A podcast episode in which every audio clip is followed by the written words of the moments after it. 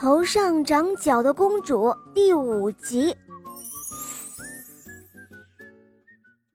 她从那棵无花果的树上下来后，又往下跳，可是她头上的角太多了，有的被缠在另外一棵树上。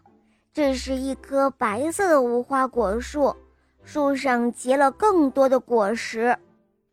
唉。我头上不会再有地方长角了吧？不管怎么说，反正都要死了，先填饱肚子再说吧。想到这里，他就又开始吃起了白色无花果来。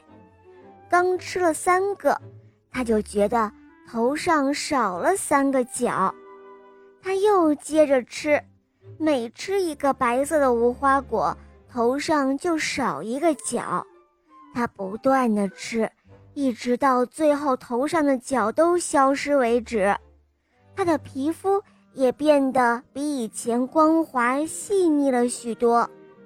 头上的角都消失以后，老大就从树上跳下来，顺着悬崖往上爬。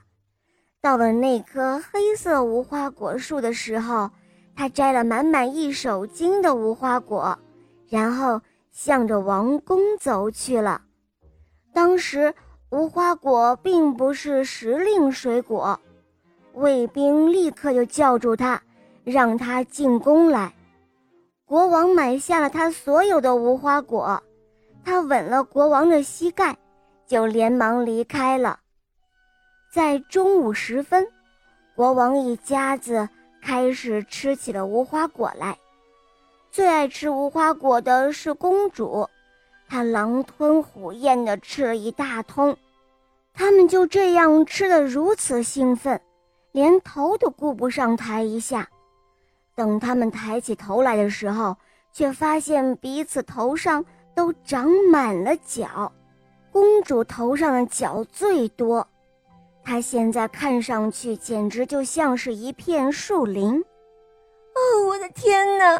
我怎么会变成这样？此刻的公主非常的害怕，连忙把城里所有的医生都找来，可是医生们都对他们的病无从下手。国王只能贴出告示，告示上是这样写的：谁能够治好国王一家的病，就可以得到。他想要的任何东西。这个告示很快就让老大看到了，于是他撕下了告示。